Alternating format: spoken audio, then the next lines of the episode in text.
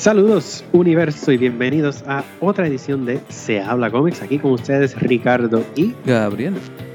Bueno Gabriel, antes de comenzar, aunque ya ha pasado una semanita que pues algunas veces parece una eternidad, eh, o como mínimo No 100 parece, años, lo 200 es, años. lo es.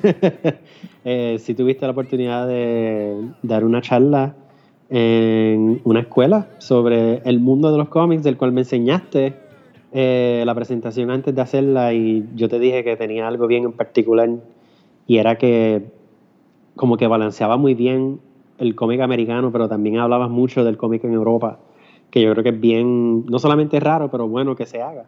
Eh, ¿Cómo te fue? ¿Cómo fue la experiencia?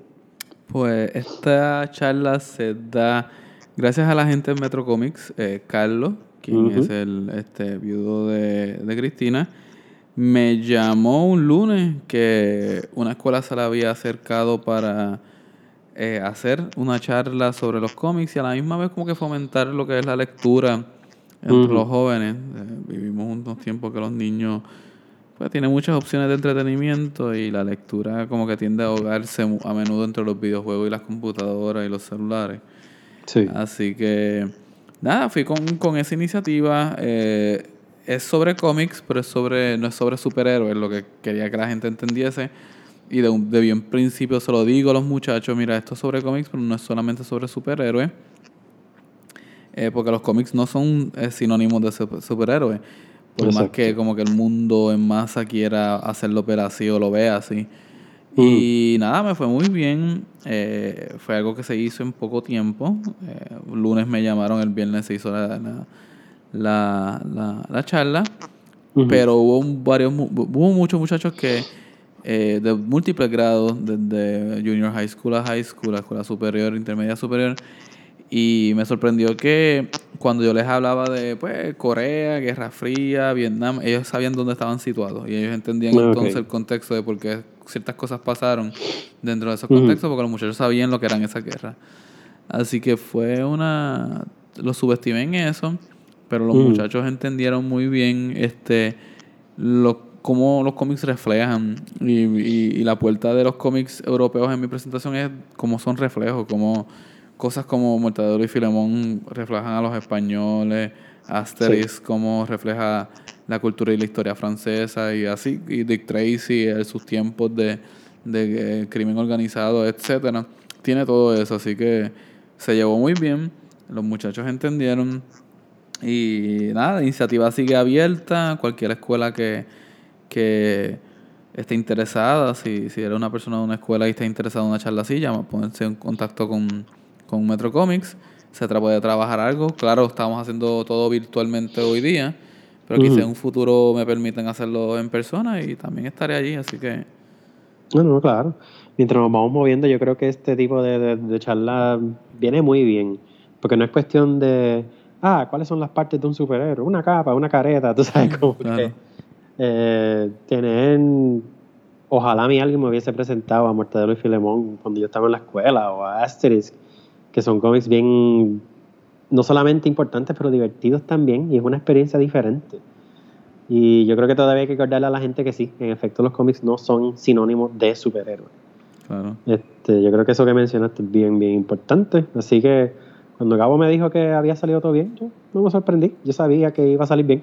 Este, Gabo sabe de lo que está hablando. Y me uno en decir que si lo necesitan para cualquier cosita de hablar así, Gabo como recurso eh, es algo que de verdad que le, le- le vendría muy bien a la escuela. Así que cualquier cosa son mil la hora. Este, Empezando pues, en mil. Empezando, empezando en mil, exacto. Este, así que estén pendientes para más. Yo de mi lado este, tuve la oportunidad el, fin de semana pasado de ir a una bien, bien, bien pequeña eh, feria de, de cómics eh, independientes en Brooklyn, en una tienda que se llama Anyone Comics. Y tengo que decir que lo que había eran como tres o cuatro mesitas afuera de una tienda de cómics, pero el hecho de que pude ir en presencia y ver cómics y hablar con dos o tres de los creadores que estaban allí, mano, de verdad que es que los shows en vivo hacen falta. Lo extrañaste.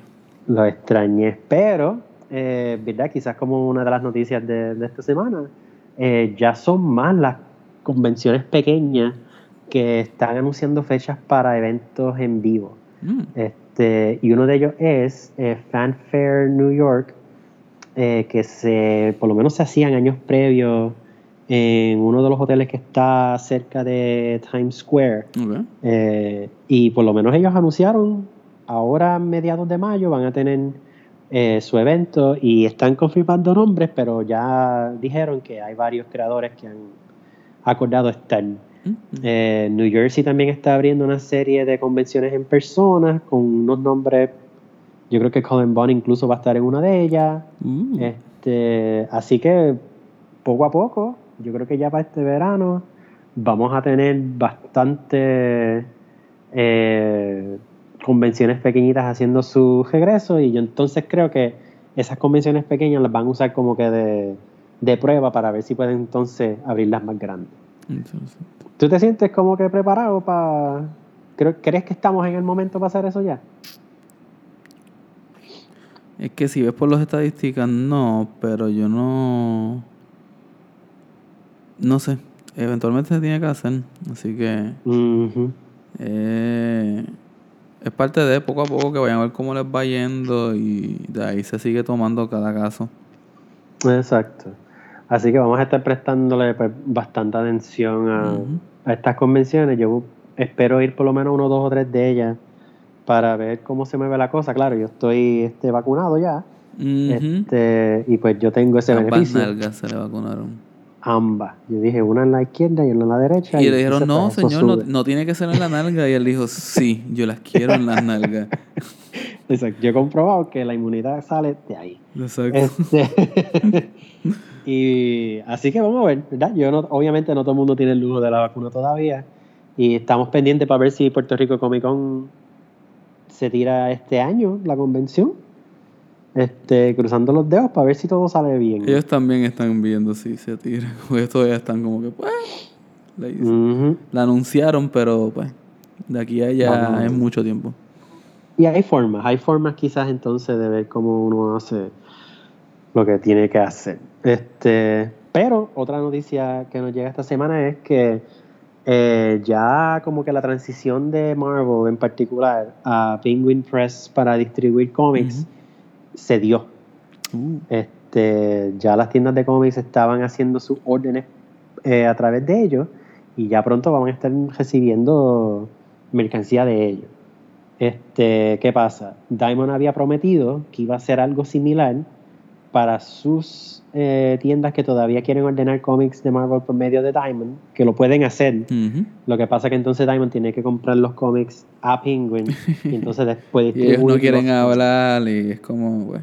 Exacto. Sí. Pero el problema es que algo que Diamond había prometido, que era que iban a tener todas estas cosas ya establecidas para esta semana pasada, no se dieron. Y las malas lenguas dicen que es que Diamond no tiene. eh, parece que el capital para realmente tirarse esa, esa opción y realmente hacerla funcional comprando cómics por otra distribuidora para entonces distribuirlos ellos mismos. ¿Qué tú crees, Gabo? ¿Estamos ya al final de Diamond? ¿Se, se murió Diamond? Diamond se va a convertir en una de estos de figuras y de juegos de mesa en el futuro. Van a distribuir eso nada más. Sí, eso tiene sentido. Es que, que dejen de insistir en algo que pues no van a poder seguir pues haciendo porque es que no, no tienen están en las de perder y en las de gastar Sí. mucho dinero. y yo sé que yo creo que los únicos que tienen todavía son a Dark Horse y a Image. Y Image yo creo que los creadores tienen el derecho a escoger si quieren distribuir por medio de Diamond o de otra distribuidora. Mm. Así que lo que Gabo, lo que Gabo dijo es cierto, pero yo lo voy a decir. Este año es la muerte de Diamond. Uy. Y si no pasa, le vamos a pagar a nuestros este, fanáticos 100 dólares cada uno. Si se acuerdan de este episodio y lo pueden Si citar. se acuerdan. Y lo pueden citar exactamente como lo dije. Exacto. Como nosotros, le, nosotros los, los episodios después de cada cierto tiempo. Nadie se va a acordar. Así que estén pendientes que esto, este añito va a ser difícil para Diamond y no creo que vaya a enderezarse. ¿Algo más en mente, Gabo, que tuviese? No, todo, todo en orden. Aquí, eh, precisamente esperando para hablar de los cómics de esta semana. Pues vamos a caerle encima, porque yo tengo uno muy bueno que salió esta semana, que mucha gente estaba esperando, que se llama The Good Asian, que es de nuestro gran amigo Pornsack Pichet Shot. Mm. Este, y está ilustrado por un, ar- un artista de nombre Tefenki. Este, y pues, eh, Asian tiene unas cosas bien interesantes. Y es un cómic que se estaba esperando porque dentro del contexto de lo que ha sido la violencia Claro. contra, exacto, pues, la- las personas de, de identidad asiática aquí en los Estados Unidos por el coronavirus, pues este cómic es un noir que toma lugar en los 30, 40, eh, en donde vemos que uno de los primeros eh, detectives asiáticos en la historia de la nación eh, está investigando no solamente la búsqueda de una mujer, pero la posible, el posible asesinato de una serie de personas que sí saben de la mujer. Así que como que no sabemos enteramente bien qué es lo que hizo que esta mujer saliera cogiendo para no tener que trabajar con ninguna de las cosas que están pasando en la ciudad. Pero eh, nuestro gran amigo, el Good Asian, el detective titular, pues entonces la está buscando. Mira, te voy a decir, está, este, toma lugar en 1936, este, estamos en San Francisco, y una de las cosas que tiene es que el aspecto histórico está sumamente bien elaborado. Tú sabes, tú sientes que en efecto ser chino en los Estados Unidos es una eh, eh, eh, es más es más un riesgo a tu vida que de lo que debe ser. Este, así que tiene el lenguaje de la época, todas las cosas que se les decían a las personas chinas y pues es, es difícil leerlo en ese sentido si uno pues está al tanto de, lo que es la violencia hoy contra la población china. Pero tiene muchas cositas que toma prestada para mí de películas como Chinatown, este, de Roman Polanski, y creo que como ejercicio donde se mantiene y se brega con lo histórico y se monta una historia en ficción de detectives que todavía mantiene lo histórico en mente, este es de los buenos. Así que yo lo voy a recomendar altamente. El dibujo de eh, Alexander Tefenki es genial y la escritura de. Ponsac es tremenda. ¿Tú tuviste la oportunidad de leerlo? No, yo no sabía que eso estaba cuando me lo mencionaste. Eso fue como que, ¿what? No lo vi. ¿Quién, quién publicó esto? Esto es de Image. Mm, No lo vi en las listas de Image. Ujú. Y es que yo sé que ellos están todavía están tratando de cuadrar en los cómics que, que como que se publicaron antes o después de la pandemia y que dicho sea de paso los cómics todavía están tratando de catch up de, de- de montarse nuevamente en, en el schedule que tenían así que eso hace la cosita un poquito distinta Pero sí, Pornsack tiene la particularidad de que escribe siempre historias así bien este relevantes al momento. Porque la anterior, Ujú. le- la que primera que leímos aquí, Infidel Infidel, también tenía que ver con el Medio Oriente y era para Sí. el tiempo de Easy y esas cosas, así que. exacto así que Bueno. fácil de recomendar dale continúa Gabo Mi primera recomendación de esta semana es un continuando una recomendación que hice hace unas semanas atrás, que es God of War Fallen God número 3. Esto es un cómic en el que eh, Kratos está intentando deshacerse de los Blades of Chaos porque para él eso es una- un hechizo. Y eh, el primer cómic establece cómo es que él está huyendo de, de su destino. Eh, el segundo es un cómic que nada más que él está gritando al aire y es él diciendo no y cosas así, imaginándose cosas. Este tercero, te das cuenta que no solamente son los Blades of Chaos lo que lo persiguen, sino que también eh, peligro lo persigue a donde él vaya. Donde él vaya va a haber monstruos, etcétera Y este grupo de gente pide que lo ayude y él no quiere ayudar a nadie porque entonces estaría asumiendo su rol de protector, Dios, etcétera, que él no quiere. ah ok Así que Sí, sí. él tiene que decir si sí o si no, sin con alma, sin alma, etcétera. Y nada, es algo interesante. Una crítica que tiene es que los cómics se leen en tres minutos porque literalmente es mucho. Sí, sí, sí, sí. Y lo es, pero eso es lo que el videojuego es, así que. Esto está publicado por Dark Horse Comics. Este, escrito por Chris Robertson. eh, arte por Tony Parker. Colores por Dan Jackson. Y letras por Jimmy Betancourt. Eh, ah, lo recomiendo si eres fan de God of War, si eres fan de Kratos y de los juegos. Te gustar. Y, y parece que es una historia como que bastante relevante para el juego porque entonces te explica cómo llegó al Sí. punto de donde estamos en el juego. Sí, Así porque él se va de la Grecia huyendo y pues cae. Pero todavía no sabemos si va a caer allí o si esto es una historia que pasó entre medio. Ah, ok. Ah, pues yo creo que ya lo que falta que uno más o dos. Creo que uno o dos, sí. Sí, yo creo que ya estamos ahí casi al final.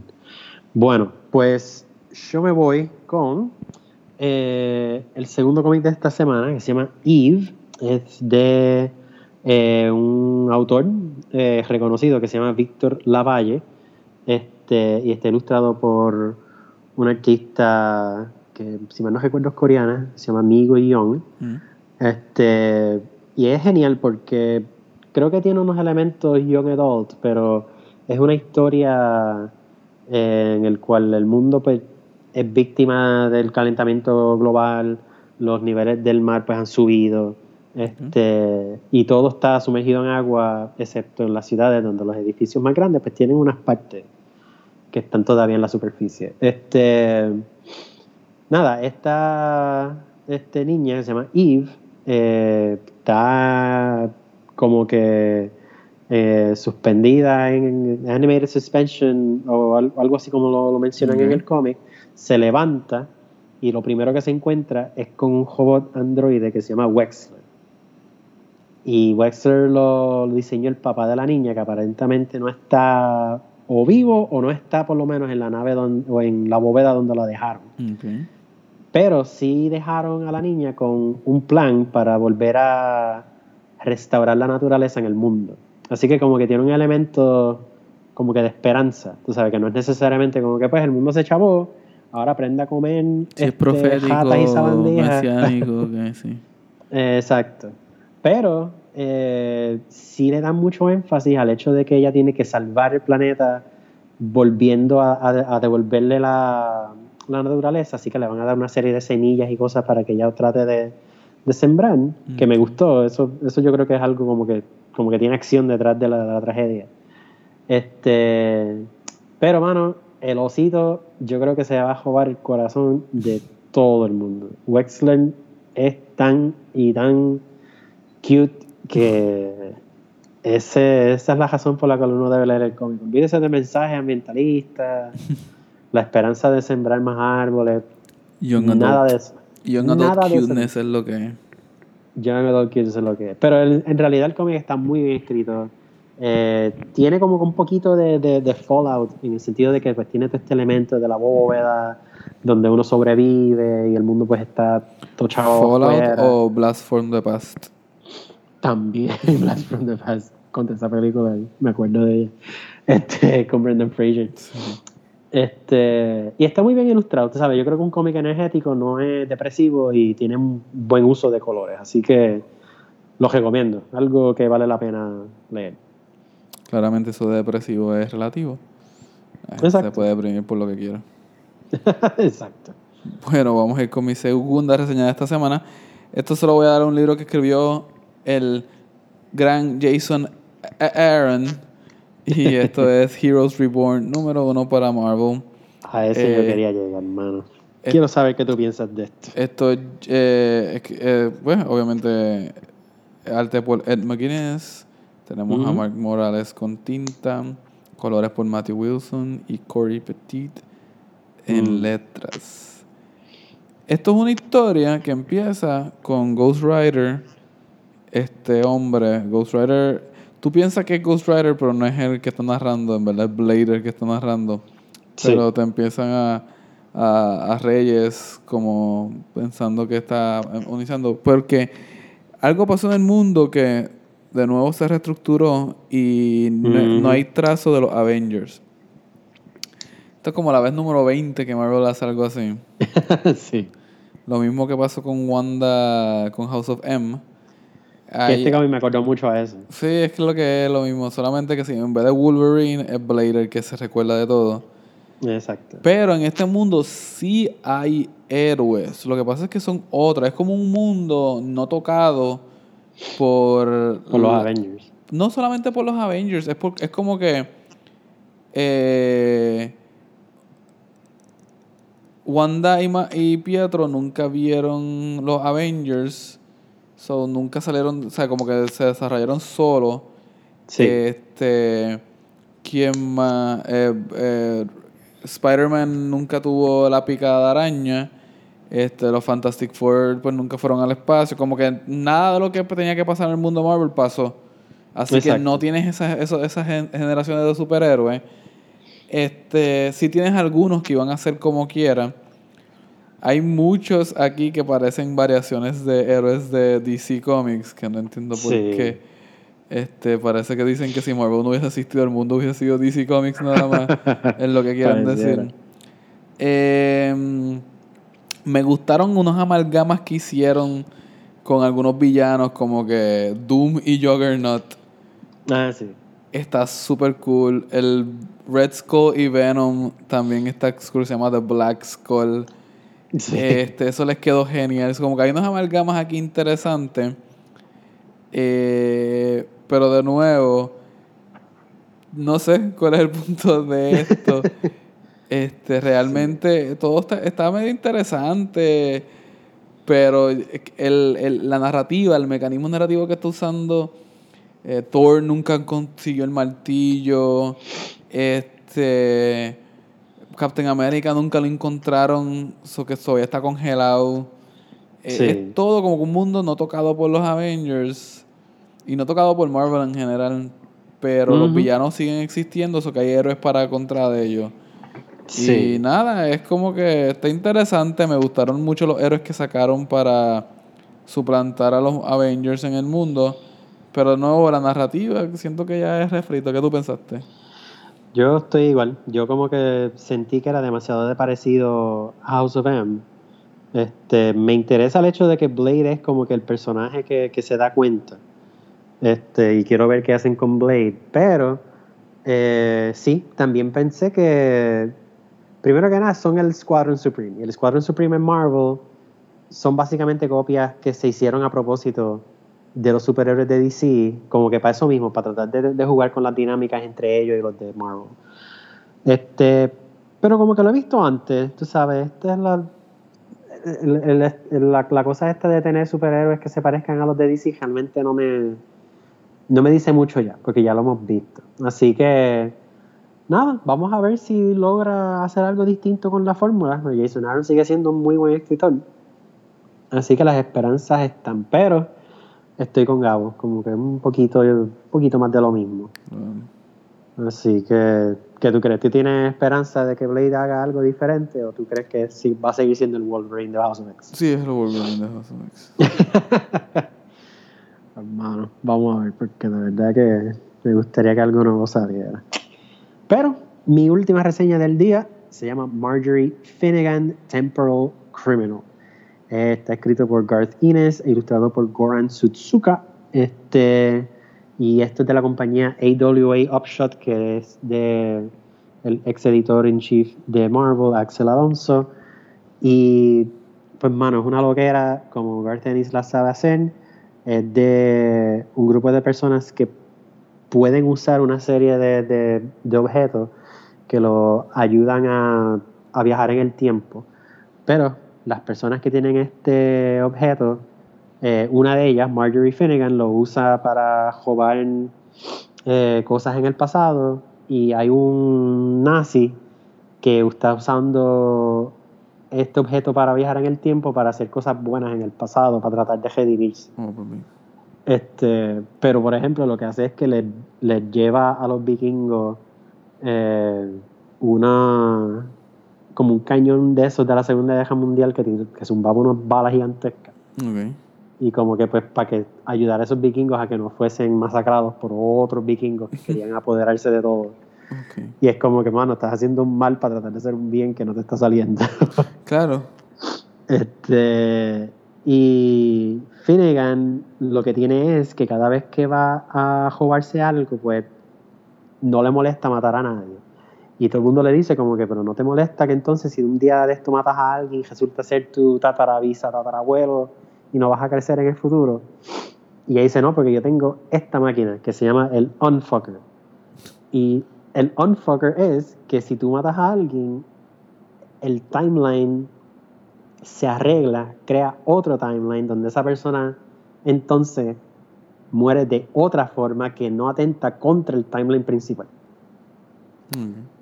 Es una cosa complicada a, propósito, porque Gardenis básicamente lo que se está tripeando es eso mismo, las historias de, viajar en el tiempo. Y es, divertido, es bien gracioso. Me gustaría ver qué va a decir Gardenis con, con, esta historia en particular, porque me gusta esto de poder viajar en el tiempo y hacer lo que te dé la gana sin consecuencia. Este, yo creo que por ahí va la cosa, ver qué, qué cosita tú pudieses hacer y que te pudiese llevar o, eh, o, no tuvieses que, trabajar si pudiese viajar en el pasado sin consecuencia. Si tú pudieses viajar por el pasado, ¿dónde irías? Yo me he preguntado así, en verdad que no sé, porque es que como que no, no quisiera tocar nada que se afecte. Así que estoy como que Probablemente como a los 80 a ver lucha libre o WrestleMania 1, 2, 3 cuando ocurrieron. Solamente algo que no afectaría yo allí. Ok. Wow. fuimos. O algo así. Mano, yo no voy a ni a dar contestación. Tú diste la perfecta. Ir para los 80 a ver un WrestleMania o algo. Olvídate, mira, ve para el cómic tuyo porque no, no se va a poner mejor que esto. Dale, pues déjame ir con mi última reseña. Entonces. Mira, a ver. ¿Puedo? Ok. no sé si tienes algo que decir. No, no, tú, tú, tú tuviste la mejor respuesta. cualquier cosa que yo diga va a ser ¿sabes? No, pues, no, va a llegar. Pues vamos a acabar el show aquí y ya. Este, mi última reseña para el día de hoy es Eden, esto es de Aftershock Comics, esto es por Cool Boom, Dalibor Talajish, Valentina Prisky y Marshall Dillon. Esto es una. Esto se nota que fue que Cullen tuvo una idea para algo. Como a mí me sale una historia con un twist al final. Y. Y nada, como que se nota que, necesitaba un lugar de donde sacarlo.